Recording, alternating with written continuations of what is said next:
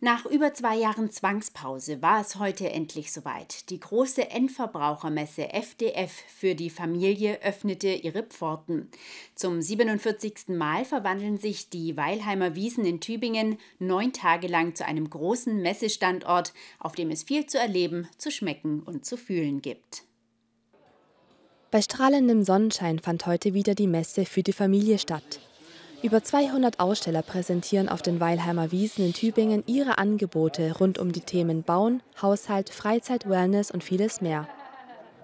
Das wollte auch Oberbürgermeister Boris Palmer nicht verpassen. Frisch aus Tansania angereist hielt er die Eröffnungsrede auf der FDF.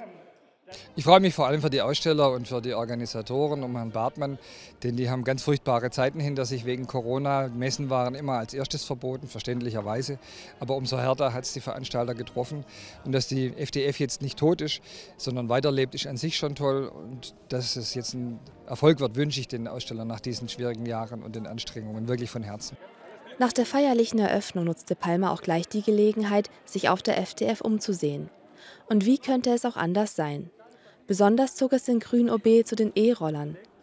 Die kurze Fahrt habe Spaß gemacht, freut sich Palmer im Nachhinein. Und zudem habe er dabei keine Geräusche oder Abgase für die Nachbarn hinterlassen.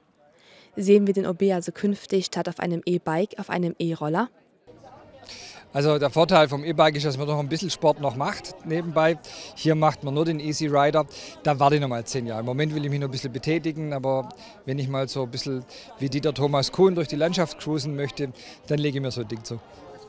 Neben den E-Rollern gibt es zahlreiche weitere Aussteller, die ihre Angebote in einem traditionellen Mix aus den Bereichen Haushalt und Bauen vorstellen. Aber auch die neuesten Trends greift die Messe auf, wie zum Beispiel das Reisen mit Wohnmobilen. Das Konsumverhalten der Besucher ist laut Messeveranstalter Michael Bartmann groß. Immerhin mussten sie zwei Jahre darauf verzichten. Es sind schon viele Besucher heute Morgen in der Schlange gestanden, bevor wir die Messe aufgemacht haben. Sehr erfreulich.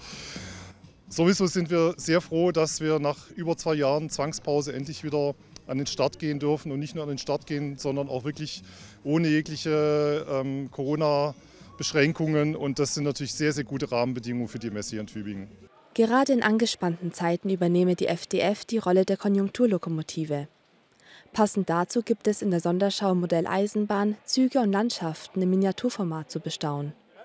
Die FDF lädt aber auch zum Mitmachen ein. Beim Workers Point gibt es ein Glücksrad, bei dem die Besucher nur gewinnen können.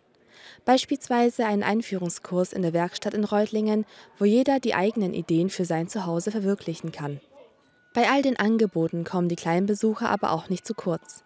Entspannen und erholen kann die Familie sich dann gemeinsam bei einer Portion von Kecheles handgemachten Maultaschen oder vielen anderen Köstlichkeiten.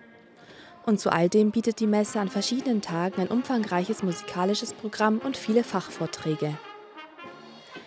Was die Messe in den Tagen bis zum 22. Mai noch alles für die Familie bereithält, sehen Sie am Dienstag in unserem Messemagazin.